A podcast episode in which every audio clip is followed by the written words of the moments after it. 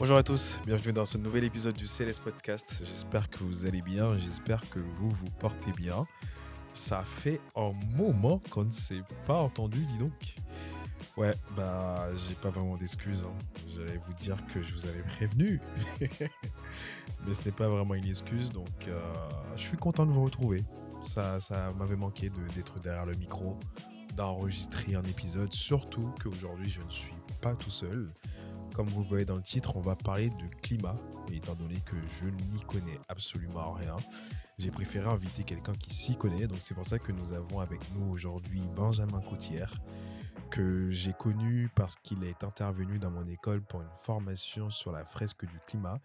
Et étant donné que je me pose beaucoup de questions par rapport à cette problématique, j'ai sauté sur l'occasion pour l'inviter. Il a gentiment accepté. Donc euh, Benjamin, je te remercie d'avoir accepté mon invitation. Et voilà, donc j'espère que l'épisode vous plaira.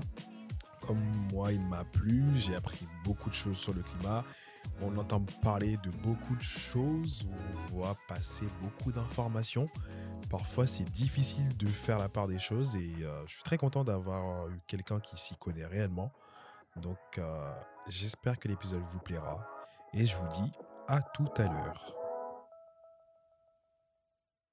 Alors, bonjour Benjamin. Merci Bonjour. beaucoup d'avoir accepté mon invitation donc au CLS Podcast. Je crois que ça fait quoi Deux mois qu'on essaie de faire cet épisode? Et oui, c'est ça. bah, Je suis très content de pouvoir t'avoir aujourd'hui pour parler du climat. Mais avant d'entrer dans le, su- dans le vif du sujet, est-ce que tu peux te présenter, expliquer ton parcours? Parce qu'avant, tu ne faisais pas du tout, tu n'étais pas du tout sur le climat. non, pas du tout. ouais. Euh, Et voilà, Pardon. donc euh, expliquer ton parcours euh, et expliquer qu'est-ce qui t'a amené à faire ce, ce virement à 180 degrés. Ça marche. Euh, bah, écoute, euh, bah, déjà, merci pour l'invitation. Je suis très heureux de, bah, pouvoir contribuer à, ce podcast. Euh, donc, je m'appelle Benjamin Coutière, j'ai euh, 41 ans. Euh, J'habite à Annecy depuis un, an et demi à peu près. Et je travaille, donc je suis indépendant. Je travaille à l'accompagnement en fait, des, entreprises, des collectivités, des personnes sur les sujets liés à la transition écologique, sociale et économique. Mhm. Euh, voilà, depuis trois ans, un peu plus de trois ans, j'ai créé mon entreprise euh, courant 2020. Voilà. D'accord. Donc c'est en 2020 que tu as commencé ton activité. euh, tu faisais quoi avant? Je sais pas si tu l'as dit. Non, j'ai pas dit. Donc avant, pendant, pen- avant de créer mon entreprise, donc en, en juin 2020, j'ai travaillé pendant 15 ans comme directeur commercial, enfin comme commercial puis directeur commercial Mhm. dans l'IT. Ok. Euh, j'ai commencé ma carrière chez IBM, où je travaille 5 ans, après 7 ans chez, chez Dell, et puis près de 3 ans chez Google. D'accord, pas de problème. Bah, bah, rentrons dans le vif du sujet hein, avec la première question, question, la première vraie question. C'est pourquoi le climat est un sujet qui fait autant parler de lui en ce moment? Euh, alors, bah, je pense qu'il y a plusieurs choses qui, euh, qui se passent. Euh, en ce moment, on est, je pense qu'on est plus exposé aujourd'hui que, que précédemment aux, événements climatiques. Quand je dis exposé, c'est le fait qu'on les collectivement, on en a une expérience plus, plus proche de nous euh, en, France. euh, et même au niveau mondial, en fait, puisque c'est pas qu'en France qu'on en parle le plus, hein, c'est un sujet qui devient euh, d'actualité pour beaucoup de, pour beaucoup de pays. Je crois qu'il y a- effectivement, quand je parle d'exposition, c'est le fait qu'on revoit, on, en ressent les effets, et puis on en parle aussi beaucoup plus. Un petit rappel sur ça, c'est qu'effectivement, les- le changement climatique gagne en ampleur. On voit les, on voit les phénomènes extrêmes se multiplier au- auprès de nous.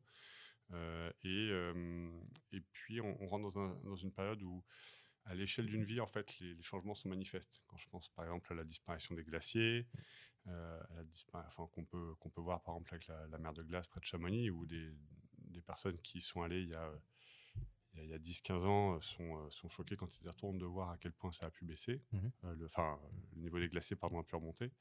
Euh, à l'échelle d'une vie, on voit la différence. Euh, tout le monde a en tête la biodiversité et par l'exemple par exemple, du- du- des insectes sur le pare-brise. C'est un, un exemple qu'on reprend souvent. Voilà. Donc on, sent, on, on- on voit à l'échelle de notre vie quand même des changements.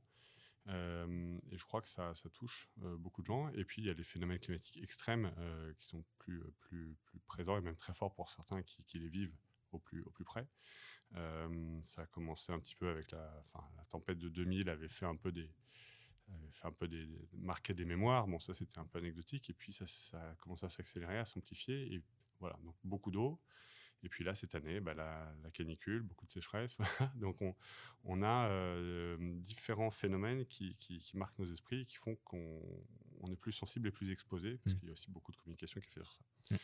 Après, il y a je crois qu'il y a un deuxième phénomène qui est le, le fait que hum, on est aussi à une époque où on, on, on ne vit plus ces, ces, événements climatiques comme une simple fatalité.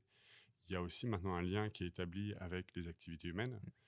Et c'est pour ça qu'il y a, a peut-être une prise de conscience supplémentaire, c'est qu'au-delà de juste subir ces événements, on comprend, parce que c'est ce que nous disent les scientifiques, que les activités humaines, euh, par le développement et l'utilisation massive des énergies fossiles en particulier, euh, ont créé les conditions d'amplification de, de, ces phénomènes climatiques. Euh, et ça, c'est quelque chose qui était... Le lien n'était pas forcément fait mmh. jusqu'il y a encore quelques années. Et je crois que ça, c'est quelque chose qui, voilà, qui joue beaucoup sur le fait qu'on parle beaucoup de climat, parce qu'aujourd'hui, on sait qu'on a une responsabilité qui interroge sur notre, nos choix collectifs de développement économique, sociaux, euh, euh, et, et, la place de l'homme dans, dans, sur la planète. J'allais dire dans l'environnement, mais c'est pas ça, parce que justement, l'environnement, c'est ce qui environne, c'est ce qui est mmh. autour.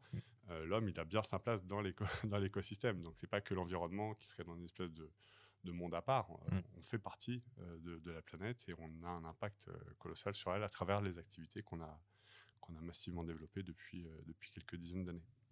Justement, pour rebondir sur ces activités, est-ce que tu as un ordre de grandeur des, des industries qui polluent les plus? Alors, bah, essentiellement, c'est les, les, activités liées à l'énergie. Mm. C'est un, gros tiers des, un gros tiers des émissions de gaz à effet de serre. Après, on a tout ce qui a trait à l'industrie et euh, à, l'alimentation. Mm. Et puis ensuite, il y a les transports. Euh, voilà, à peu près, euh, on va dire que l'énergie, c'est un tiers, 34% de tête. L'industrie, c'est 24%, l'alimentation, 22%. Et les transports, je crois que c'est autour de 15%, quelque chose comme ça. D'accord. Et je, en faisant des recherches pour, pour, pour, cet épisode, et aussi grâce à ton intervention en, à l'ESP. Mhm. Du coup, pour ceux qui ne savent pas, je suis, je étudiant à l'ESP. Et euh, en fait, il y a ce chiffre de 2 degrés mhm. qui, qui, qui, revient souvent. Et euh, pourquoi c'est 2 degrés Et euh, j'ai deux questions par rapport à ça. Donc, mhm. la première, c'est pourquoi 2 degrés? Pourquoi ce chiffre symbolique des 2 degrés? Et quelle solution nous propose-t-on pour y parvenir? Alors, pourquoi 2 degrés? Alors, malheureusement, 2 degrés, ça n'a rien de symbolique. Hein. C'est un, un, chiffre qui, est, euh, qui, a, une, qui a une, un vrai contexte autour, qui a une vraie enfin, une réalité. C'est vraiment un chiffre qui, a du sens. Euh, en fait, quand on parle de 2 degrés, on parle d'une augmentation euh, moyenne de la température, enfin, un objectif de ne pas dépasser les 2 degrés, ça veut dire quoi? C'est l'objectif que qui est donné euh, on pourrait en prendre un autre, mais euh, admettons, euh, prenons celui-là par exemple. on veut éviter que la température sur Terre augmente de plus de degrés par rapport à l'ère pré-industrielle. Mm. Aujourd'hui, le, climat, enfin la hausse de la température est essentiellement liée à ce qu'on appelle le, renforcement de l'effet de serre naturel. il y a un effet de serre naturel qui fait que l'énergie qui nous parvient du Soleil euh, tend à s'accumuler euh, sur Terre mm. du fait de l'accumulation des gaz à effet de serre. Euh, donc on reçoit une quantité d'énergie, cette énergie elle, elle, avait tendance à repartir et il y avait un équilibre qui s'était créé. du fait qu'on est et il y a un effet de serre naturel qui existe, qui est, plutôt bénéfique, hein, parce que sans effet de serre, il ferait, il ferait moins 18 degrés sur Terre. Là, il fait à peu près une quinzaine de degrés. Donc cet effet de serre bénéfique, il est, c'est ce qui a permis à la vie de se développer sur Terre. Euh, ce dont on parle, c'est que les activités humaines, en, consommant et en, consommant, en brûlant énormément d'énergie fossile notamment, euh, ont libéré du CO2, donc un autre gaz, à effet de serre important. Et puis il y a d'autres activités qui émettent notamment du méthane, qui est le, deuxième gaz à effet de serre euh, d'origine humaine, qui est, enfin d'origine anthropique, donc lié aux activités humaines.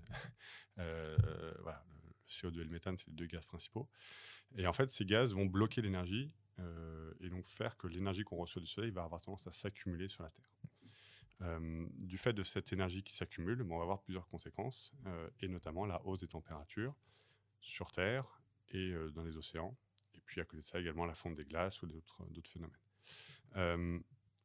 si cette, quand cette température augmente, notamment dans les océans et sur Terre, et dans l'atmosphère, ça a pour conséquence de perturber le fonctionnement du climat, le fonctionnement normal, entre guillemets, s'il y, a une normalité, mais du climat. Et donc, ça perturbe et ça amplifie des phénomènes climatiques extrêmes. par exemple, bah, ça va faire des, pluies très abondantes, ça va faire fondre des glaces qui vont faire monter le niveau des océans, ça va une très forte chaleur va assécher les sols, qui va faire bah, une évaporation de l'eau, donc plus d'eau en l'air et moins d'eau dans les terres. Euh, quand il va pleuvoir, cette pluie va retomber très fortement sur les sols qui, bah, n'étant plus humides, vont la, vont la laisser ruisseler, donc il y aura plus d'absorption par le sol. Euh, c'est les phénomènes qu'on voit.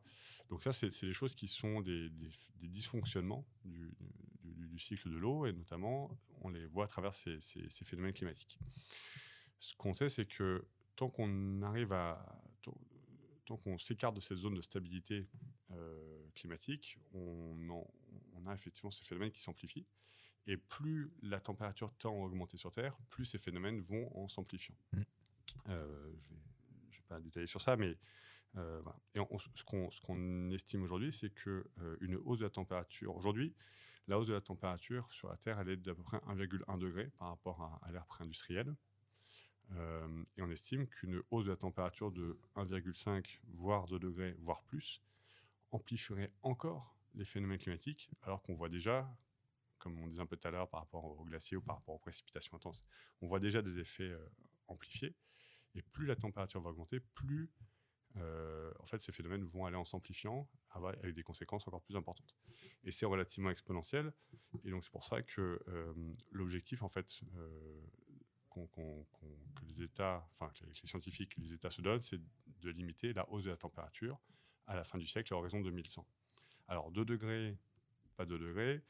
En fait, 2 degrés, c'est euh, la marche haute, on va dire, euh, tolérable, euh, mais c'est pas du tout euh, l'objectif. L'objectif, c'est d'être le plus bas possible, mmh. en dessous des 2 degrés. Mmh. L'objectif, et ce qui est aujourd'hui encore réalisable, et le GIEC a, a refait une synthèse de ses travaux là, il, y a, quelques jours. Mm. Euh, l'objectif, il à 1,5 degré, une augmentation de 1,5 degré au niveau de la surface terrestre. Après, euh, ce qu'il faut comprendre, c'est que chaque dixième de degré qu'on prend euh, aura des conséquences un petit peu plus importantes. Donc, si on rate 1,5 degré, entre guillemets, il ben, faut viser 1,51, 1,52, 1,53. En fait, on ne peut pas se permettre de dire, bon, bah, si c'est pas un 5, c'est 2 degrés, c'est pas grave. Pour ça, juste pour donner quelques ordres de grandeur, hein, mais la différence entre 1,5, par exemple une hausse de la température d'1,5 degré ou une hausse de la température à plus de degrés à la fin du siècle, ce serait par exemple 1,5 euh, degré.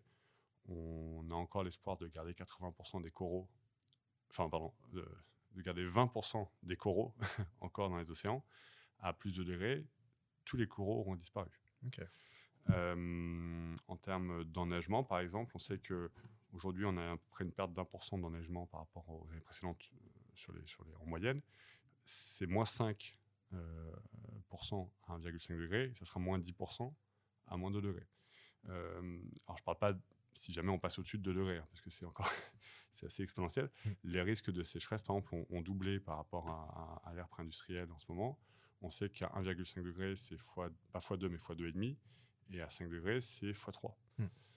À 2 degrés, c'est x3. Donc on voit qu'en fait, il y, y, a un caractère exponentiel des phénomènes climatiques qu'on commence à toucher du doigt, qui s'amplifie à partir du moment où la température augmente. Hmm.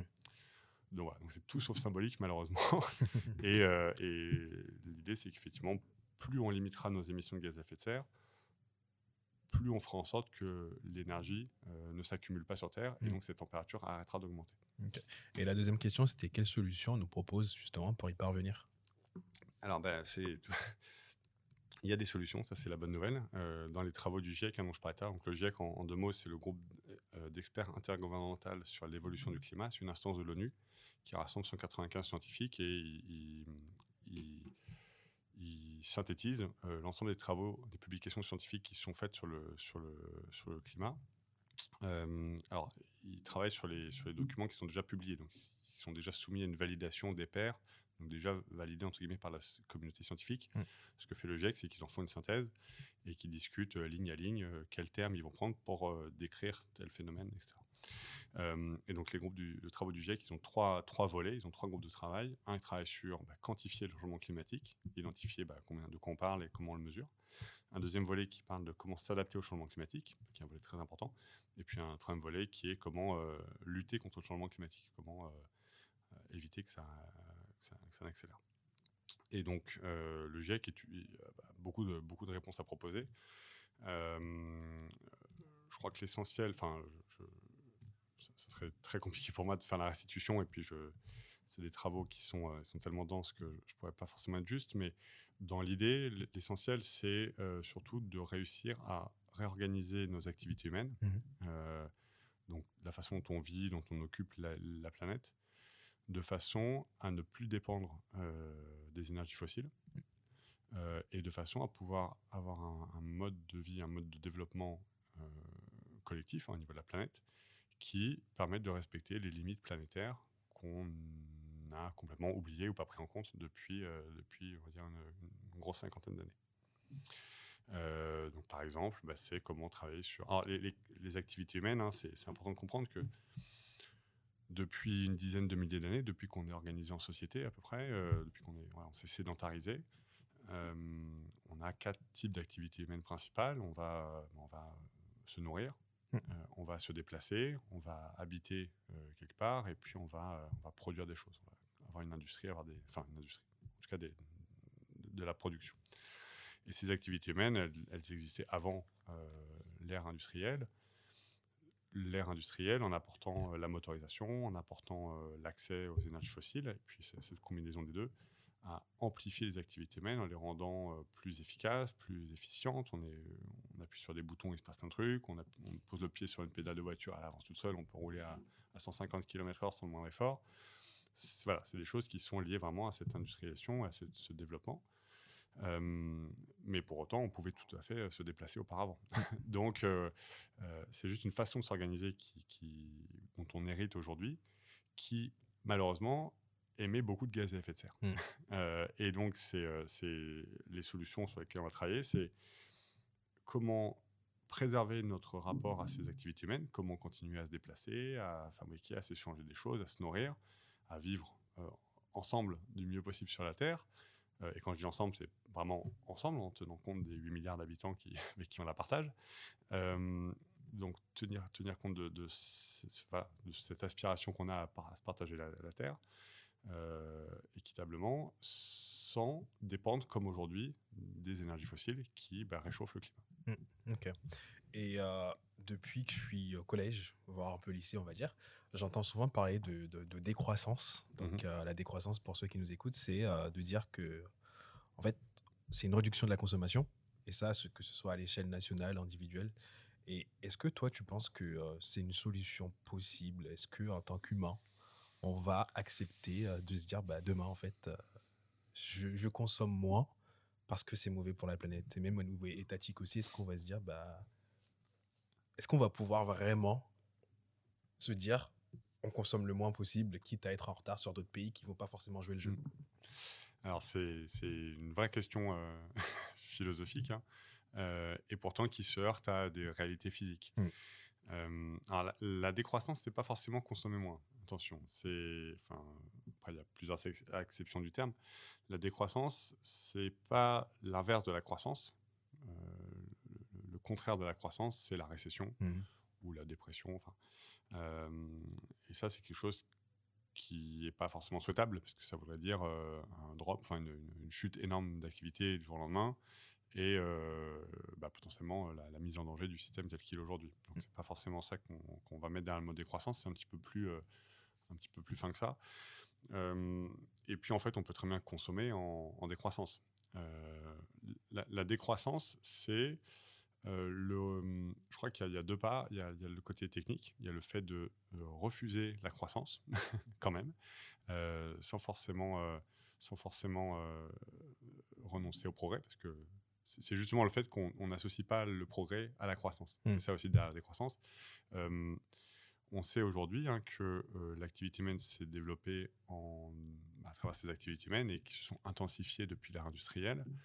Le sujet, c'est que comment on peut espérer croître indéfiniment dans une planète qui est, qui est finie. Hmm. C'est-à-dire qu'aujourd'hui, on, on, a euh, des études très, très, très précises, hein, très claires. Euh, on sait par exemple sur les énergies fossiles, sur le pétrole, bah, le, pic pétrolier de, consommation de pétrole, de production de pétrole classique, traditionnel, a été dépassé euh, vers 2008 à peu près. Et donc, on s'est tourné vers d'autres types de pétrole, mais qui sont moins rentables, etc. il y a un moment où en fait, il n'y a plus. Quoi. Hmm. Donc, donc on peut euh, se bercer d'illusions en disant en fait on fera comme on a toujours fait depuis, euh, depuis 50 ans. Il y a un moment en fait on sait que demain le pétrole il n'y en aura plus et que euh, même si on s'est bien, bien développé et bien fait plaisir, encore une fois pour les pays, les pays qui en ont profité sur ces, avec ces, énergies fossiles, s'il n'y en a plus, il n'y en a plus. Quoi. Mmh. Donc et c'est ça aussi, tu me demandais pourquoi on parle plus du climat, je pense qu'il y a aussi cette réalité physique qui nous rattrape, que le discours euh, des années 70, il y, a un rapport qui était sorti dans les années 70 qui s'appelait le, rapport Meadows, euh, qui, euh, qui, s'appelait Limite à la croissance, limite de grosse, qui expliquait ça justement, qui disait qu'en fait, le rythme de développement en cours n'était pas tenable euh, parce que en fait, on allait heurter des limites planétaires physiques, notamment sur la disponibilité des matières premières, mais aussi sur les impacts euh, environnementaux, etc. Euh, et donc aujourd'hui, la décroissance, c'est d'abord, je crois, le fait qu'on on, accepte. Il y a une part de deuil un peu, et, d'une certaine façon, sur ce point-là, je rejoins le président Macron qui disait c'est la fin d'une période d'abondance. J'étais très heureux qu'il utilise ces mots parce que c'est quelque chose qui n'est pas forcément évident à dire, même si euh, euh, je ne partage pas tout ce qu'il ce dit. Euh, c'est vrai, il y, a une part de deuil à faire de la société telle qu'on l'a connue pendant, pendant une cinquantaine d'années et dont on hérite aujourd'hui. Hein. Il n'y a, mmh. a, pas de, de, sentiment, je crois, de culpabilité à avoir. C'est la façon dont c'est organisé et puis voilà, on, ça a permis de faire plein de choses. Mais aujourd'hui, on ne peut pas espérer avoir une croissance de 2-5% d'affilée pendant euh, ad vitam aeternam. Une croissance de 2% pendant, euh, pendant 20 ans, euh, ça revient à multiplier par 1,5. C'est-à-dire si on faisait croître le PIB encore pendant 20 ans, on multiplierait par 1,5. Et puis si on le fait pendant 5 ans, pendant 50 ans, on le fait x3. Et si on croit indéfiniment pendant 100 ans, on arrive à 7 fois. Donc on peut pas multiplier, enfin on peut pas espérer une croissance infinie de 2% tous les ans garantie et que la Terre n'est pas de n'est pas de n'est pas de ne subissent pas conséquences. pas d'impact. Mm. Donc ça, c'est euh, ça, c'est le cœur de la décroissance, déjà de, de comprendre qu'il y a une limite à la croissance. Mm. Mm. Et puis après, il y a, c'est ce que je commençais à évoquer, il y a l'aspect de casser le mythe de cette croissance, quoi. De, alors je sais pas si c'est l'American Dream, c'est peut-être pas ça, mais en tout cas, ce, rêve que, euh, en fait, euh, c'est un peu ce qui nous est envoyé par, par beaucoup de messages, et, notamment en publicité, de croire qu'on est heureux de se définir par ce qu'on possède et pas par, euh, par d'autres critères, notamment euh, qui on est ou, les relations qu'on qu'on crée avec les autres. Et cette société de consommation, qui est devenue une société de production d'ailleurs, parce que longtemps on était, on n'a pas de société de consommation parce qu'on consommait, on consommait. Maintenant, on voit qu'on est passé à une société de production où en mm. fait la, tendance est plutôt de produire beaucoup et de discounter à fond pour pouvoir avoir, écouler ce qui a été vendu. ou même prendre des modèles comme Shine ou comme euh, où on est vraiment sur de la production temps, temps réel dans des conditions euh, effroyables pour les personnes qui produisent les, biens. On est vraiment dans une société qui s'est inversée en fait. Sur, enfin, certains acteurs en tout cas ont, tordu le système jusqu'à l'inverser. Collectivement, je crois qu'on a une responsabilité là de se dire c'est pas forcément un problème d'accepter que euh, il y a d'autres façons de faire en fait. Euh, et pour, pour, conclure ça, pour compléter ça, je crois que d'une certaine façon, le, confinement a, permis en fait, et je crois que c'est un des, un, des, un des points que j'ai pas évoqué quand tu me demandais pourquoi on parlait plus du climat. Euh, je dis on est plus exposé, je crois aussi qu'on est plus ouvert à accepter d'autres alternatives. Il y, a, il y, a, le fait de, de voir ce, ce, changement, cette dérive climatique euh, nous atteindre. Puis il y a aussi le fait que peut-être que comme nos, vies se sont stoppées pendant 3 à 4 mois, euh, d'une certaine façon, sur des activités du quotidien qu'on que beaucoup ne questionnaient même plus, quoi, Mm. qui était le métro boulot dodo, euh, voilà, euh, ou métro auto dodo, ça dépend. Euh, en fait, je crois qu'on est plus réceptif à, à- à d'autres choses, quoi. C'est pour ça que je crois que derrière le, le mot de décroissance, qui effectivement peut faire un peu peur ou peut un peu euh, inquiéter, qui n'est pas forcément d'ailleurs si mal reçu en fait, hein, quand il y a des études d'opinion qui montrent que finalement la décroissance c'est pas si terrible que ça, euh, même dans l'esprit des gens. Derrière ce terme de décroissance, il y a aussi l'espoir peut-être de redistribuer un peu les cartes et de se dire qu'on peut, on peut donner un autre sens à nos vies, qui n'est pas qu'orienté sur toujours plus, toujours plus, mais peut-être euh, bah, plutôt chercher mieux que de chercher à avoir toujours plus. ouais. Ok. Et euh, toujours pour, dans, dans l'idée de mesure, il y y a un secteur en particulier qui est souvent attaqué, c'est l'alimentation, Mhm. notamment à la, à la production de viande bovine, qui, euh, je crois, est responsable de la, la production de la viande, qui est responsable de la plus grande partie de l'alimentation. Et euh, est-ce qu'en mangeant plus de légumes mais moins de viande, Mhm. logiquement, est-ce que euh, ça va avoir un meilleur impact euh, sur la planète? Alors, l'alimentation, c'est un secteur qui, je ne sais pas s'il est attaqué, en tout cas, il est questionné. Euh, donc, la réponse est oui. Euh, en mangeant moins de viande bovine, euh, notamment, on a clairement un levier d'action. J'allais dire assez simple, mais c'est très personnel. Pour moi, ça a été simple, mais je, je peux croire que je peux comprendre que pour d'autres, ce C'est soit pas. compliqué d'abandonner la. Voilà.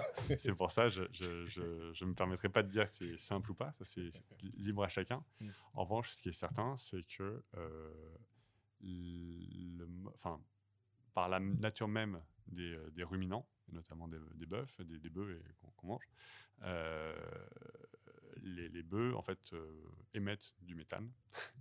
Euh, et donc parce que bah, et que quand ils mangent de l'herbe, euh, le carbone que, enfin, je simplifie, mais le carbone que contient l'herbe de- devient du méthane en Ouais. fait dans leur, dans leur ventre. Euh, et donc finalement, le méthane étant 30 fois, près 25-30 fois plus réchauffant que le CO2, Mm. le fait qu'il y ait d'énormes quantités de méthane qui sortent de la panse des, des- des ruminants contribue aux émissions de méthane et donc à réchauffer le climat. Euh, l'autre, euh, l'autre phéno- Et donc c'est pour ça que le bœuf, par exemple, par rapport au porc ou au poulet, est beaucoup plus émissif. Mm. Parce que par la nature même physiologique du bœuf, euh, on, a, on a effectivement un, des gros producteurs de, de méthane. Au passage, on voit d'ailleurs traitements horribles qui sont faits au bœuf à certains, ce qu'on appelle des vaches hublots. Je ne sais pas si tu en as entendu parler. Oui, je vois des vidéos. euh, Mais voilà, des trucs horribles où on se dit, bon, en fait, c'est pas grave, on va continuer à faire, faire comme si dans la terre, on va juste essayer de donner autre chose à manger au, au bœuf, et euh, quitte à leur greffer des, des, des hublots pour euh, tester des- d'autres sources d'alimentation. Enfin, on a quand même rendu un point où, effectivement, il y a une espèce de, de- de religion de la viande rouge qui est, qui est assez. Qui est assez qui nous fait faire des trucs un peu délirants. Ah, après, à côté de ça, il y a euh, comment on nourrit ces animaux. Et ça, c'est quelque chose qui est partagé entre les bœufs et, les porcs, notamment. C'est bah, qu'est-ce qu'on donne à manger aux animaux. Et donc là, il y a la question du. euh, euh, on a l'image peut-être un peu du bœuf qui mange son foin dans, le pré, etc. Et puis tout va bien. Effectivement, c'est une grosse partie de l'alimentation. Pour autant, il y a des compléments alimentaires, il y a des granulés avec des, des, des- ce qu'on des tourteaux, donc c'est des, céréales qui sont euh, compactées, euh, de maïs, de soja, euh, qui sont pas forcément, enfin même pas souvent produites en France, qui sont surtout produites dans dans d'autres parties du monde, notamment en Amazonie, en Amérique du Sud et en Amazonie. Et pour produire ces céréales à bas coût, et euh, bah, en fait, il faut de la place parce qu'il y a une telle demande au niveau mondial qu'il faut de la place. Et donc, c'est ce qui contribue à 80% à la déforestation dans l'Amazonie. Enfin, euh, la déforestation mondiale et en particulier dans l'Amazonie. Euh, un autre contributeur qu'on connaît bien, c'est l'huile de palme, par exemple, pour, faire certains, certains produits euh, très appétissants ou pas. On a besoin d'huile de palme et donc on va raser des forêts pour faire pousser des palmiers et faire des produits à base d'huile de palme. Donc effectivement, l'alimentation, enfin les menus carnés ont un vrai impact sur la, sur la planète parce qu'ils alimentent la demande de, de- de- en bœuf notamment. Euh, et ça, c'est relativement récent. hein, ce qu'il faut, euh, j'ai recherché les chiffres l'autre jour parce que j'ai un- quelqu'un qui me demandait ça. Euh, il faut voir qu'en fait, en, en France, aujourd'hui, on consomme à peu près deux fois plus de, de, de bœuf euh, par personne qu'en 1950. Donc, on mange deux fois plus de, de- de viande. pas Et ça, c'est par personne? viande, Par personne. Et la population s'est multipliée par 1,5. Mm. Donc en, en- en valeur absolue, on consomme trois fois plus de viande euh, qu'il y a 70 ans. Euh, et bon, on vit plus heureux, etc. Mais euh, je ne crois pas que ça soit. c'est plutôt des habitudes euh, ou des, des, des- des- des modes de pensée qui nous ont été projetés, des projections, qui, ont, qui font croire, qui font encore croire que manger de la viande, on est en meilleure santé, qu'on est plus fort, qu'on est plus, euh, plus viril parfois, parce qu'il y a aussi euh, euh, une vraie question sur le, régime alimentaire des, hommes et des femmes. hein. Il y a une part de masculinité qui est assez associée au, au, bœuf, même si je n'oppose pas du tout les genres. C'est quand même un des, des, images un peu populaires, entre guillemets. Et d'ailleurs, c'est assez intéressant parce que euh, au niveau sportif, hein, pour, pour- pour conclure sur ça, sur la performance en tant que telle, euh, il y a un documentaire notamment sur Netflix qui s'appelle Game Changer. Je ne sais pas si tu l'as vu. Je, je l'ai vu, mais le, le documentaire n'est pas très objectif en vrai. Donc, euh, Ah, je ne sais pas si l'objectif ou pas, mais en tout cas, il est intéressant. De... enfin, après, il est, il est orienté, mais je pense que. Mm. Enfin, il est orienté. En tout cas, il, il tend à donner des exemples qui vont tous dans le même sens. oui, ça. Euh, voilà. Après, n'empêche que c'est aussi reconnu par, par plusieurs spécialistes que l'excès de viande rouge ne rend pas forcément plus fort. Par contre, peut provoquer des maladies cardiovasculaires. Donc, ça fait partie de ce qu'on appelle les co-bénéfices, où euh, le fait de, changer une habitude a non seulement des, bénéfices bah, pour l'environnement, puisqu'en mangeant bah, soit d'autres types de viande, soit en, limitant carrément la, quantité de viande, ou en mangeant pas des œufs, du poisson, d'autres sources de protéines animales si on veut.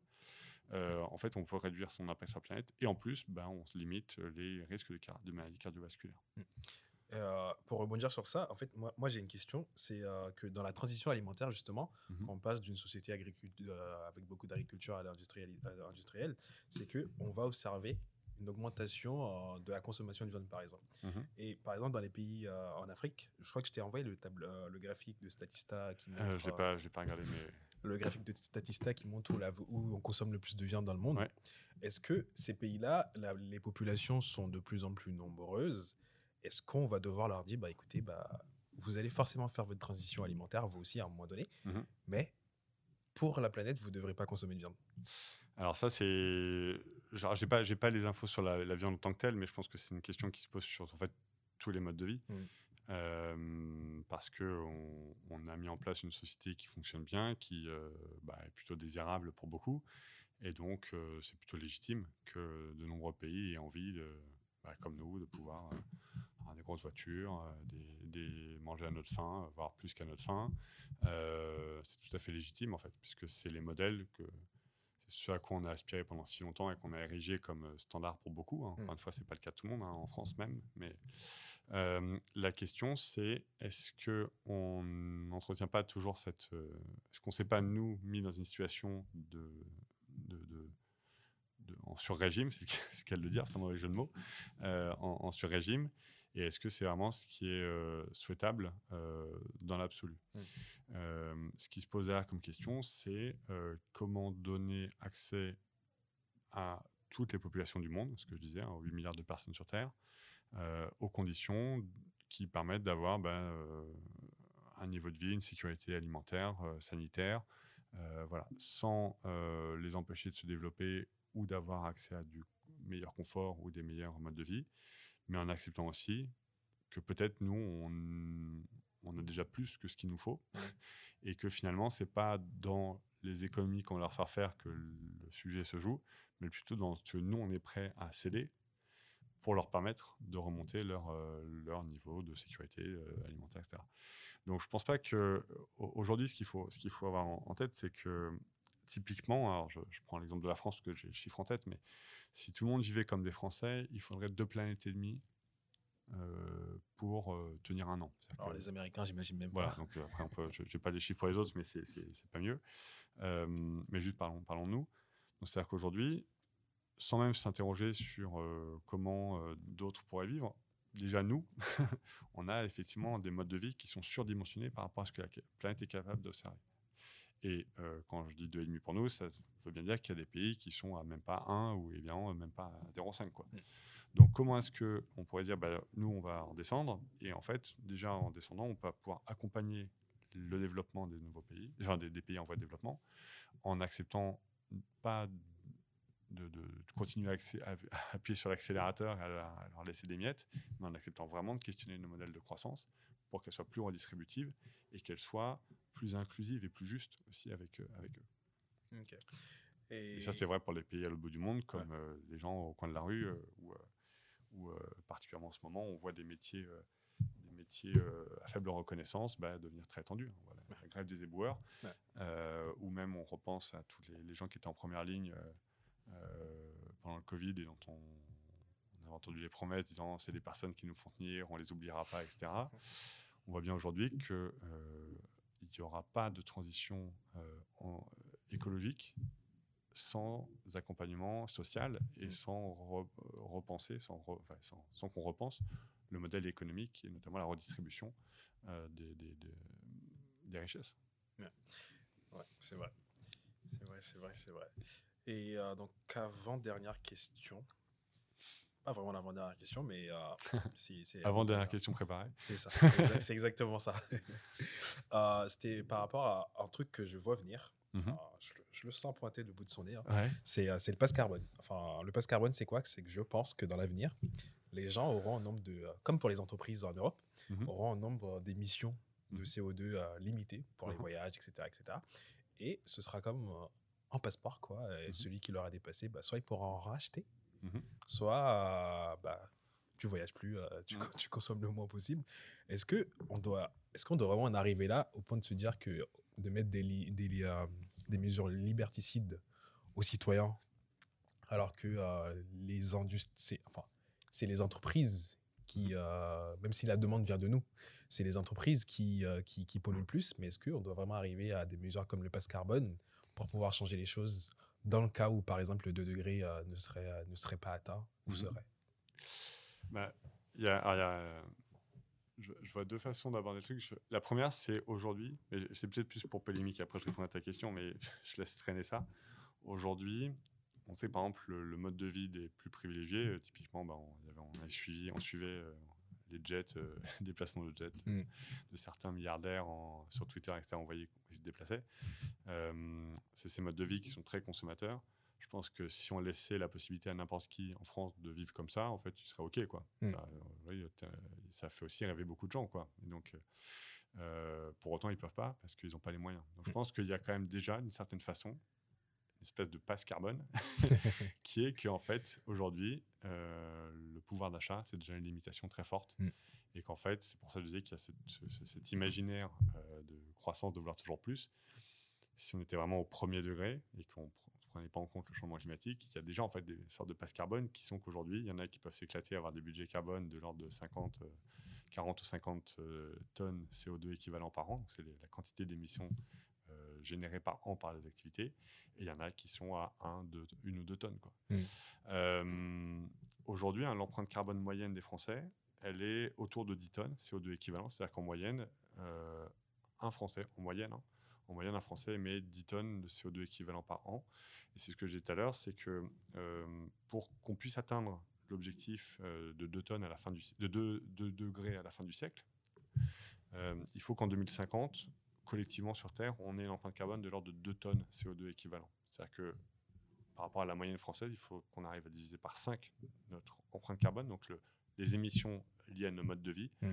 en 28 ans de façon à ce que, bah, avec un peu d'inertie, en fait, on, stabilise la, quantité de gaz à effet de serre dans l'atmosphère et que ça permette d'atteindre, de limiter à 2 degrés à la fin du siècle, mm. pour simplifier.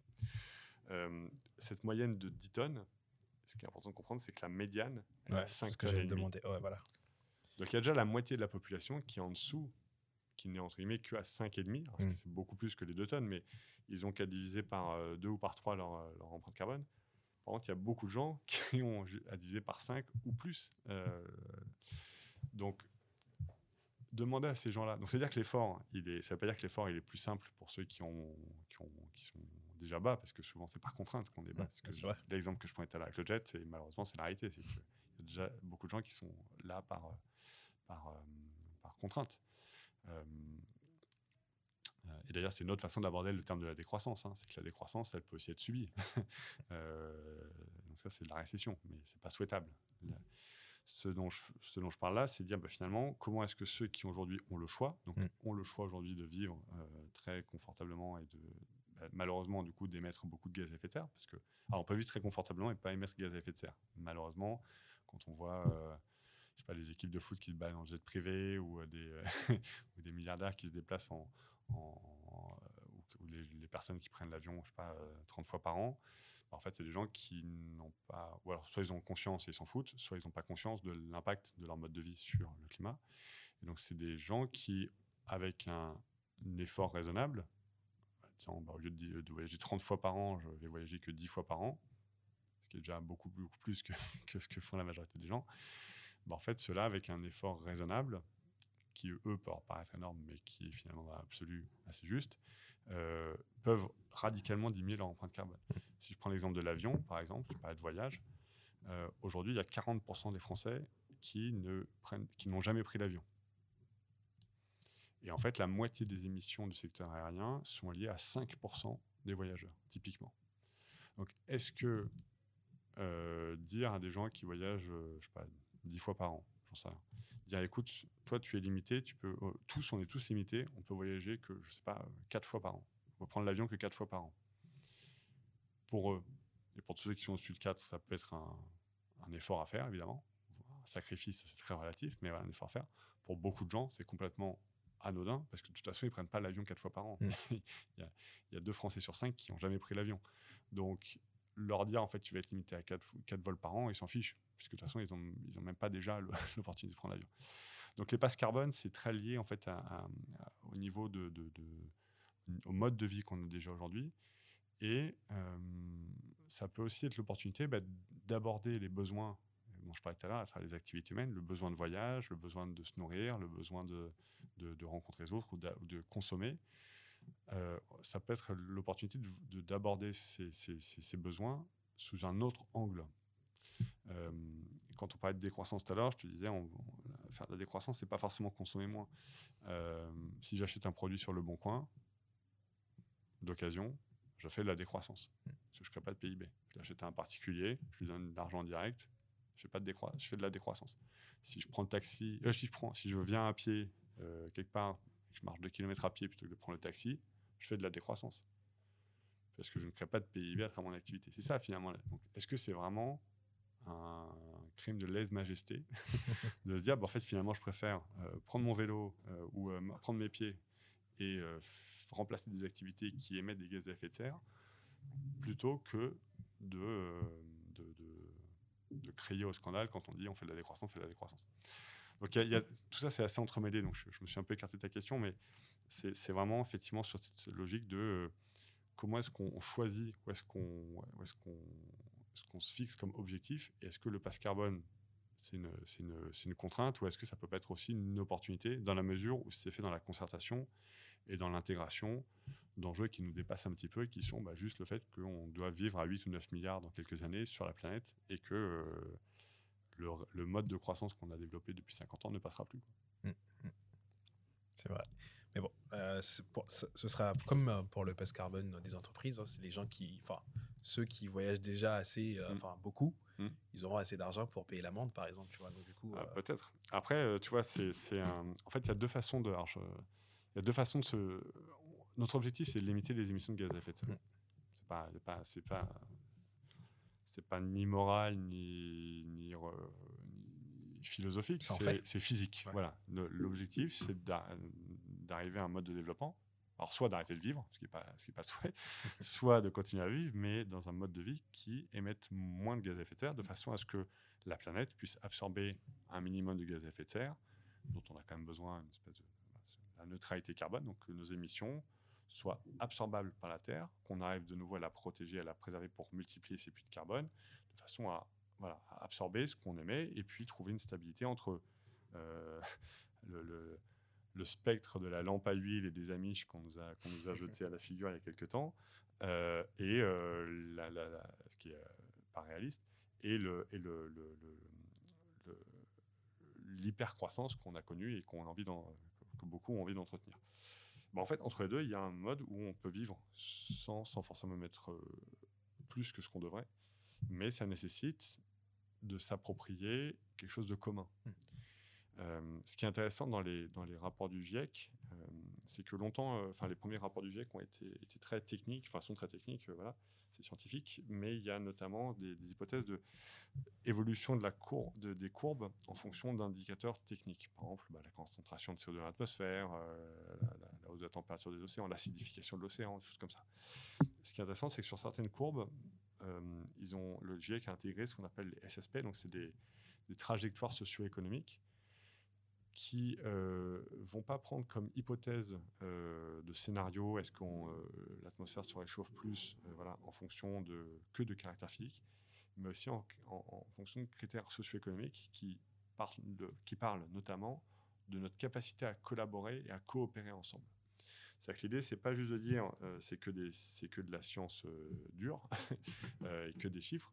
Il y a aussi un côté science humaine derrière qui est notre que si on relève pas ensemble ce défi pour la planète, en fait, si chacun s'isole, se renferme dans son coin et joue que pour lui, en fait, on s'oppose, on, on, on, ne crée pas de, de synergie et on s'oppose et bah, en fait, on est tous perdants au final. Mm. C'est un peu le dilemme du prisonnier. C'est ça. Euh, et enfin, c'est exactement ça. Et donc, euh, c'est ça qui est intéressant, c'est que le GIEC intègre aussi cette dimension euh, psychosociale, mais qui est aussi un peu économique, qui est un peu morale, qui est aussi l'économie comportementale, sur des genres, sur plein de choses, sur voilà, sur euh, l'économie comportementale, qui est en fait comment est-ce qu'on arrive à créer quelque chose de commun, un récit commun, qui euh, nous projette vers un avenir plus, euh, bah, juste pas plus, mais tenable, soutenable, quoi. Et ça, ça va pas se faire du jour au lendemain. Euh, mais de même que ça n'a pas pris du jour au lendemain à nous, à nous, à nous déconstruire. Mm. Euh, c'est là où je crois qu'il y, y, a un peu une frustration, c'est qu'on voit les glaciers fondre, on voit les tempêtes se multiplier, on voit, on voit euh, les, les, les, populations meurtries, heurtées par ce dérèglement climatique. C'est très, très concret, et en même temps, au quotidien, c'est très impalpable. Quoi. Mm. Concrètement, est-ce que vraiment, si j'arrête de manger de la viande, je vois pas le rapport avec l'ouragan qui s'est abattu sur la côte, sur la côte? Mm. Et pourtant, et pourtant l'image qu'on peut prendre, c'est, euh, pour, euh, je sais pas si tu si as cette expérience-là, mais euh, souvent dans les, quand on fait le ménage, bah, on a, maintenant il y a beaucoup ça dans les douches, il y a des raclettes, donc on est à la douche et puis on met un petit coup de raclette pour, mmh. pour enlever l'eau. Quoi. et en fait, parce qu'on sait que si on passe pas la raclette, dans, dans un mois, il y aura des traces blanches de calcaire. Ouais. Et pourtant, quand on le fait, il n'y a pas de calcaire.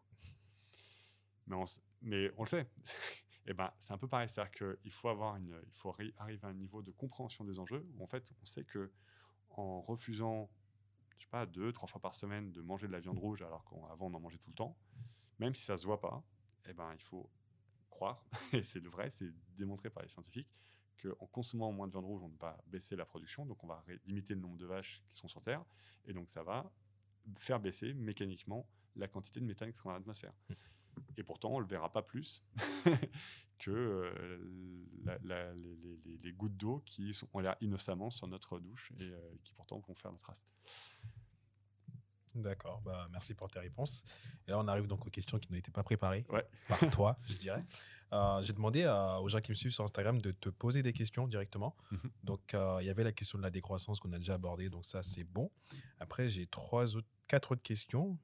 Donc, on a une question d'Anne-Claire qui demande est-ce que, est -ce que vraiment, nous, en tant qu'individus, on peut changer les choses à notre échelle pour inverser la tendance Et je compléterai même par qu'est-ce que nous, en tant qu'individus, on peut faire Alors, la réponse est oui on peut faire, on peut faire des choses, beaucoup. Euh, là, oui, on peut faire des choses. Après, est-ce que ça sera suffisant? C'est sûr que non. Euh, néanmoins, on a des rôles à jouer, euh, et notamment parce qu'on est des acteurs de cette consommation et de cette, de cette société, pardon. Je confonds les mots, mais de cette société. Et à travers notre consommation, à travers nos comportements d'achat, à travers les, les, les choix qu'on fait au quotidien, on peut choisir de euh, se recentrer sur nos besoins réels sans forcément céder à ce dont on, entre guillemets, les cartes ou le jeu dont on hérite et qui nous, pro, qui nous promet monts et merveilles si on continue à dépenser, à consommer, à ça, du neuf, du nouveau, du plus cher, du plus puissant. Du plus... Euh, donc on a plein de choses à faire. Et euh, je peux même dire que c'est l'opportunité aussi, de, comme tu sais, de se redéfinir par rapport à ça. Encore une fois, je fais le lien avec le Covid parce que je crois que ça a quand même ouvert quelques, ça a permis en fait d'expérimenter à beaucoup de gens. Il y a beaucoup de gens qui n'ont pas très bien vécu le confinement, hein, mais il y a aussi beaucoup de gens qui ont retrouvé quelque chose, qui se sont retrouvés eux-mêmes. Euh, je crois que si, on prend ces, expériences positives, beaucoup de gens parlent du lien qu'ils ont créé avec leurs voisins, de la, du rapport au temps qui s'est euh, modifié, et des choses qui semblaient impossibles. Enfin, sérieusement, si on se dit pendant trois mois, on va mettre toute la terre entière enfermée chez soi et personne ne pourra bouger. Enfin, franchement, on dirait ça, c'est impossible, c'est infaisable. Et pourtant, et pourtant, ça s'est fait. avec souffrance, avec inquiétude, avec, parfois beaucoup de découvertes. Mm. N'empêche que ça s'est fait et ça s'est refait après, parce qu'on a refait, on a refait des confinements. Et on aurait dit ça, ça beaucoup auraient dit c'est impossible, c'est mm. impensable, ça, ça se fera pas, c'est pas possible. pourtant, ça s'est fait. Donc, je crois que c'est et, et, ça a été une source de découverte pour beaucoup. Peut-être pour euh, toi aussi, non? Ouais, alors pour moi aussi, bien sûr. Alors moi, ce cas, c'est que je venais de quitter mon boulot, donc euh, ah, c'était bien. Tu avais déjà pris la décision avant de. Avant ouais, moi, j'ai, moi j'ai, quitté mon boulot. Euh, j'ai quitté mon boulot fin, fin tout début 2020. Ok. Et ça m'a plutôt freiné dans mes projets parce que j'avais, j'avais plutôt prévu d'aller parcourir la France pour aller rencontrer justement plein de, plein de gens qui, qui avaient testé d'autres modèles et d'autres mmh. façons de faire. Bon, mmh. finalement, j'ai passé comme beaucoup mon, mon confinement sur Zoom à échanger avec ces gens-là et c'était tout aussi intéressant, mais, mais c'était c'était un peu frustrant. Euh, bon, voilà, mais après, j'ai j'ai appris beaucoup de choses de ce confinement aussi. Mm.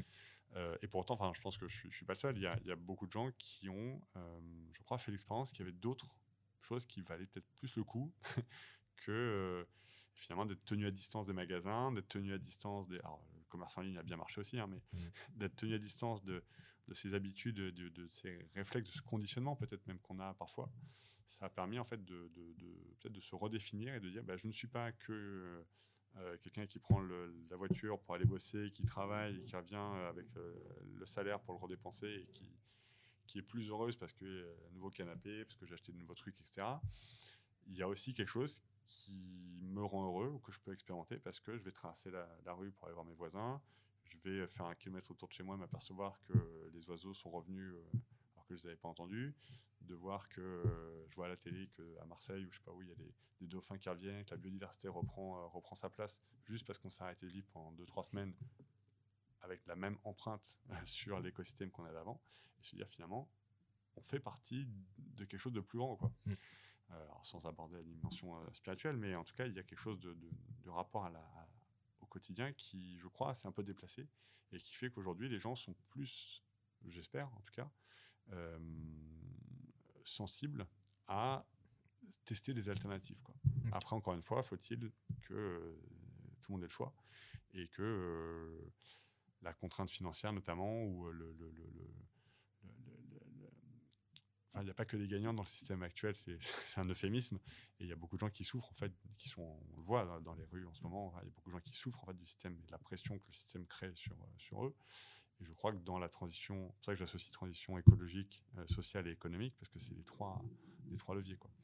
Et pour ceux qui ont le choix, pour revenir à la question d'Anne-Claire, pour ceux qui ont le choix, je crois que de, de s'interroger sur le rapport qu'on a à nos besoins, sur les modes de consommation, sur la logique derrière euh, nos comportements. Est-ce que quand je, je sais pas, je, prends un exemple, mais pour beaucoup, euh, ce qui est cool, c'est d'aller euh, de faire des pays ou faire des capitales européennes. Donc on va dire, je fais, je check, je fais, j'ai fait Berlin, j'ai fait euh, Porto, j'ai fait machin. donc on fait, on va, visiter, on, y va deux jours, on, boit un coup le soir, on, visite un peu à l'arrache le lendemain, hop, et après on rentre chez soi et le lundi on est au boulot.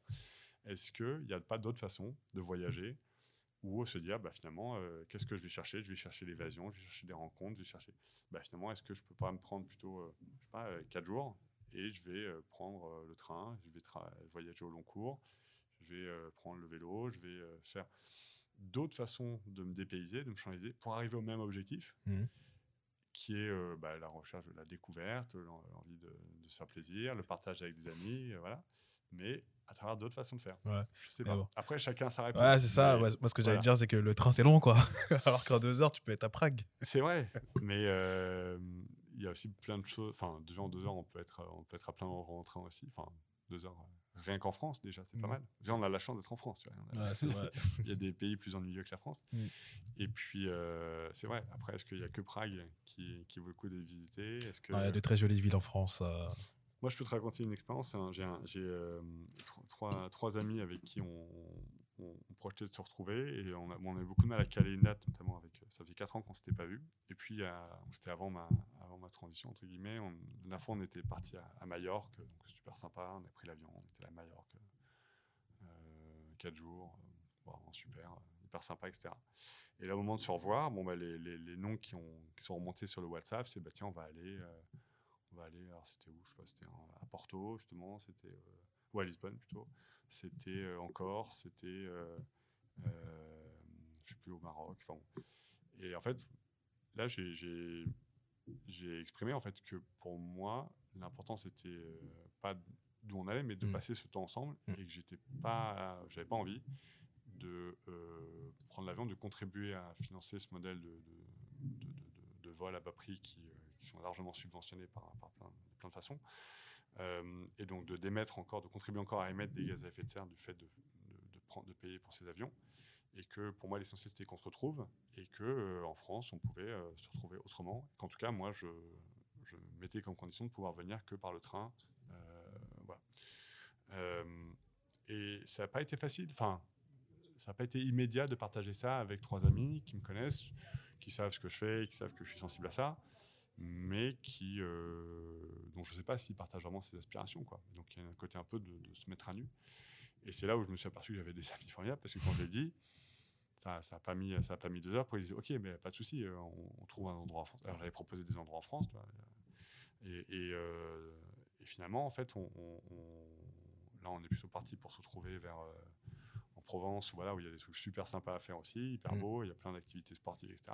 Et on va partager des moments ensemble qui seront, je pense, au moins aussi bien que ce mm. qu'on aurait partagé avec les bars de, de Lisbonne ou, euh, ou de. Mais en fait, on va se retrouver et donc j'ai juste, je crois, contribué à redéfinir ce qu'on allait chercher ensemble comme expérience. Mm. Et là, c'est un choix. Bah, si, on, si moi tout seul et nos, trois amis ont fait, bon, on n'est que quatre. Mais si c'est un mode de fonctionnement qui se démocratise, en tout cas qui s'ouvre, et que la plupart des gens commencent à questionner ça, c'est un peu comme la viande. C'est-à-dire que en changeant ses habitudes, on contribue à ce que les modèles évoluent aussi. Euh, les, modèles, les modèles économiques répondent à une demande, à une attente des gens, ce qui est légitime. Et encore une fois, on, hérite de ça. Donc on a un imaginaire qui s'est construit autour de ça. Moi, je ne me sens pas coupable de tout ce que j'ai pu faire avant.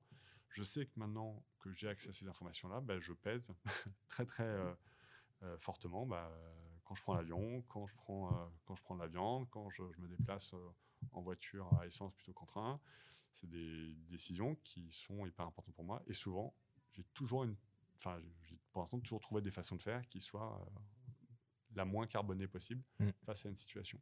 Et pourtant, je m'empêche pas de vivre. Je suis très heureux et, euh, voilà. Ok. Donc, je pense que tu as un peu euh, avancé sur la question que j'avais posée. C'était comment sensibiliser notre entourage à ces comportements, justement? Et sans être donneur de leçons. Parce que, petite parenthèse, est-ce que pour moi, il y a des gens sur LinkedIn qui prennent le train et après, en fait, le truc, c'est qu'ils vont commenter tout ce que les gens vont faire autour d'eux. Est-ce que, est-ce qu'on peut être, pas, je dirais pas écolo, est-ce qu'on peut être plus responsable sans forcément être donneur de leçons sur bah, les réseaux sociaux? Je crois que ça fait partie de la responsabilité de ne pas être donneur de leçons. Après, euh, euh, donner des leçons, euh, pour moi, c'est jamais, jamais bénéfique parce qu'on se retrouve dans l'opposition ou dans le, dans le, on, part déjà sur une relation qui est euh, pas d'égal à égal, puisque mm. donneur de leçons. Euh, euh, Après, je crois que le, fait de. Il y a deux, je, crois, qu'on on est face à des donneurs de leçons, et je crois qu'il y a deux choses. Il y a pourquoi est-ce que cette personne va, va, prendre la parole? Il y a très souvent une émotion qui se cache derrière. Mm. Donc c'est intéressant plutôt de, questionner l'émotion qu'il y a derrière. Et c'est peut-être l'occasion bah, de s'écouter et de comprendre que la personne qui va donner le son, bah, peut-être qu'elle est en colère, peut-être qu'elle est inquiète, peut-être que euh, peut-être que ouais, c'est l'essentiel. Hein. Elle est triste aussi de, de, voir que ça bouge pas assez. Il y a plein de, plein de raisons qui font euh, qu'on a envie de changer les choses et que bah, parfois le, chemin qu'on prend, c'est la leçon. Euh, et cette émotion, en fait, souvent en connectant avec elle, on, va aussi peut-être pouvoir la faire résonner en soi aussi. C'est-à-dire que finalement, il y a beaucoup de gens qui vivent dans le déni, dans la course en avant, mais qui prennent pas, qui ont soit pas les armes, ou pas le, pas le temps, ou pas l'envie, ou, qui sont bloqués pour s'écouter eux-mêmes. Et c'est finalement ben, qu'en voyageant un peu ou en, consommant de façon un peu automatique, Est-ce qu'ils ont vraiment du temps pour eux quoi. Donc le donneur de leçon et celui à qui on donne la leçon ont certainement un, terrain commun mm. sur l'émotion qui est ressentie. Quoi. je mm. crois que ça, c'est le plus important et, c'est ce que je. C'est une des facettes que je voulais illustrer tout à l'heure quand je parlais de, de lien et de, transition sociale. C'est aussi le fait de se parler, quoi, mm. de, s'écouter. Pas que de se parler, mais de s'écouter. Et, et, voilà. Donc, pour les donneurs de leçons, pour ceux qui rencontrent des donneurs de leçons, je crois qu'il y a vraiment quelque chose d'important d'accepter que c'est un sujet qui laisse pas insensible mm. et que et que en fait c'est pas en s'avoinant mutuellement que ça va marcher. Je crois, c'est ma, ma, ma, conception. Après, derrière, euh, je crois que la meilleure façon de. de, enfin, en tout cas, moi, c'est celle que j'ai choisie, donc je pense que c'est la meilleure. Euh, il y a deux façons. Il y a déjà d'informer les gens, mm. parce qu'il y a beaucoup de gens qui ne sont pas conscients des enjeux. Ce que j'ai essayé de, résumer avec mes, euh, maladroitement avec mes mots, mais de, des enjeux, enfin des ordres de grandeur qu'il y a derrière. Donc la notion d'empreinte carbone, la notion de, des phénomènes physiques qui, euh, qui sont liés à. Bah, c'est pas de bol, ça tombe sur nous, ça tombe euh, début, 2000, euh, début des années 2000. voilà, ça a arrivé, c'est maintenant que ça arrive. Bon, bah, voilà, il y avait d'autres problèmes avant. On a, on a la chance d'avoir, de pas avoir eu, alors j'allais dire, de pas eu d'épidémie majeure. On en a eu une petite. Il n'y en a pas eu de grosse guerre. On en a quand même eu un peu. voilà, on a des, on, voit des choses, mais voilà, dans dans l'imaginaire qu'on a, on pourrait se sentir aussi très privilégié. Mm. Et eh ben, on a ce défi du changement climatique. Et eh ben, ça peut nous amener aussi à, à, nous questionner sur bah, concrètement qu'est-ce qu'on souhaite, quoi. Et, et, euh, et de dire, ben, moi, j'ai envie de changer ça. J'ai envie de passer, de faire cette action-là. Cette action, elle est importante parce que je suis conscient que quand je fais ça, quand je saute un repas, de, je mange de la viande tous les jours et je le fais d'une fois ou deux fois par semaine de ne pas manger de viande, ben, ça contribue à réduire la demande et donc à, baisser la, quantité de, bovins qui se battent sur Terre, bah, c'est un petit truc, mais moi, ça me parle. C'est un effort que je suis prêt à faire. Euh, et en fait, en le faisant pour soi, ça va interpeller d'autres, parce qu'on va voir que d'autres vont, euh, vont, vont voir ce changement, en fait. On, mm. s'observe beaucoup, on est des, animaux très mimétiques. Hein. On, descend du singe, on descend aussi un peu du mouton, euh, comme disait comme disait Damien 16, euh, en fait, on, observe beaucoup ce qui se passe autour de nous. Mm. Euh, et, je crois qu'une bonne façon de, pas justement de pas, pas de convaincre, mais d'influencer les autres, c'est de faire ce qui nous paraît juste pour soi. Alors dans le respect des autres, évidemment. Hein, L'idée c'est pas de, c'est pas d'être non plus dans le l'excès euh, à l'encontre des autres, mais en tout cas de faire ce qui nous paraît juste, de façon à ce que les choix qu'on fait, ben, de toute façon, ils sont, s'ils partent de son émotion et que c'est la façon d'exprimer ce qu'on ressent, entre guillemets, c'est forcément juste, parce que ça vient de la personne, c'est sincère, c'est authentique, c'est et peut-être même, déjà c'est bien, parce qu'on est, on est aligné avec soi-même, donc déjà c'est toujours bon à prendre, et peut-être même que ça peut aider des personnes autour de soi à s'interroger, mais tiens, pourquoi est-ce que tu as arrêté de manger de la viande? Ah ben écoute, euh, j'ai décidé, j'ai vu l'impact que ça avait, donc j'ai arrêté. Ah d'accord. Et moi, c'est souvent des feedbacks que j'ai dans les ateliers euh, que j'anime là sur la sensibilisation. C'est que des, participants viennent me voir en disant Ah, mais ça y est, j'ai compris. Pourquoi euh, mon, mon, fils ou ma fille a arrêté pourquoi? Parce qu'en fait, les gens ne se sont pas forcément parlé. Mmh. Les parents n'ont pas osé demander, ou ils mettent les gens dans les cases, et puis les enfants n'ont pas, pas, expliqué, ou n'ont pas eu envie, ou peut-être ont eu peur du jugement, je sais pas. En fait, on, se construit beaucoup de choses qui sont, et finalement, en faisant les choses pour soi et en en parlant autour de soi, on peut influencer les autres. Pas forcément aussi vite que ce qu'on voudrait, mais déjà, ça part de soi, donc c'est forcément juste. Et puis, finalement, ça peut-être plus de puissance parce que par, par contagion, entre guillemets, euh, ça, ça a été étudié. Hein. Il faut pas pour faire basculer une majorité, il n'y a pas forcément besoin que la majorité adopte un comportement. Parfois, euh, une étude qui est faite, c'est que dans les, populations, euh, à partir de 10-12% de la population qui commence à adopter un nouveau comportement, ça peut faire basculer très vite tout le reste de la population. Et, ça, c'est des, chercheurs qui ont travaillé sur ces sujets-là. Et, voilà, je ne pense pas que ce soit une fin en soi, mais en tout cas, c'est une bonne façon bah, à la fois de se trouver soi et de faire ce qui est juste pour soi, et puis de contribuer à influer sur le reste de la population, mais sans être dans la posture de donner des leçons ou de, de, convaincre ou de, voilà, de vouloir donner tort à l'autre quoi, mmh. et d'opposer. Je pense que, comme je disais tout à l'heure par rapport au scénario du, du GIEC, hein, crois que c'est pas en s'opposant. Euh, enfin, je crois que si la, posture d'opposition par défaut, c'est pas celle qui va nous faire avancer. Parfois, il faut s'opposer. Parfois, il faut dire quand on n'est pas d'accord. Il faut, il, faut, refuser certaines choses. Mais, enfin, on peut refuser certaines choses. Après, euh, si c'est la posture par défaut, on se retrouve les uns contre les autres. Et euh, bah, il y a forcément un gagnant, il y aura forcément un perdant. Quoi. Et donc, c'est pas bon. D'accord. Bah, on arrive à la fin. Bah, je te remercie pour ton temps. Bah, merci à toi. Et euh, j'ai une dernière question, encore une fois. Et euh, c'est euh, est-ce que tu aurais une citation ou euh, quelque chose à partager aux gens qui nous écoutent?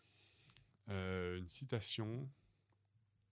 Ah, ma citation préférée, je crois, qui me guide depuis longtemps. Alors, c'est marrant parce qu'elle a, a changé de camp, parce qu'elle a changé de camp avec moi. Alors, je ne sais pas à qui elle est attribuée. Je crois qu'elle était attribuée à, à Dumont d'Urville ou à Guillaume d'Orange. Je ne sais pas bien exactement qui, de qui elle est, mais la phrase, c'est Il n'est pas nécessaire d'espérer pour entreprendre, ni de réussir pour persévérer.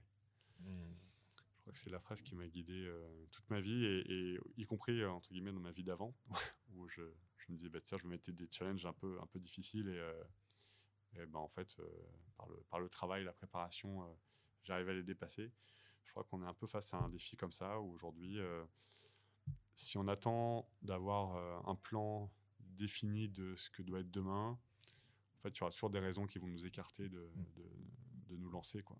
Et je crois qu'il faut, euh, il faut se laisser une place à soi, il faut apprendre à s'écouter, s'inspirer de ce qui se passe autour de soi euh, et euh, se dire que finalement, bah, peut-être qu'on sera jamais prêt, mais que ça sera jamais, il n'y aura jamais de meilleur moment pour commencer à essayer. Quoi. Ah, Merci beaucoup, c'est une très belle phrase, euh, très inspirante, effectivement. Merci, Bah, à merci. Benjamin pour ton temps et j'espère que ça aura plu à nos auditeurs. euh, et moi, je vous dis à la prochaine. Merci à toi. Salut.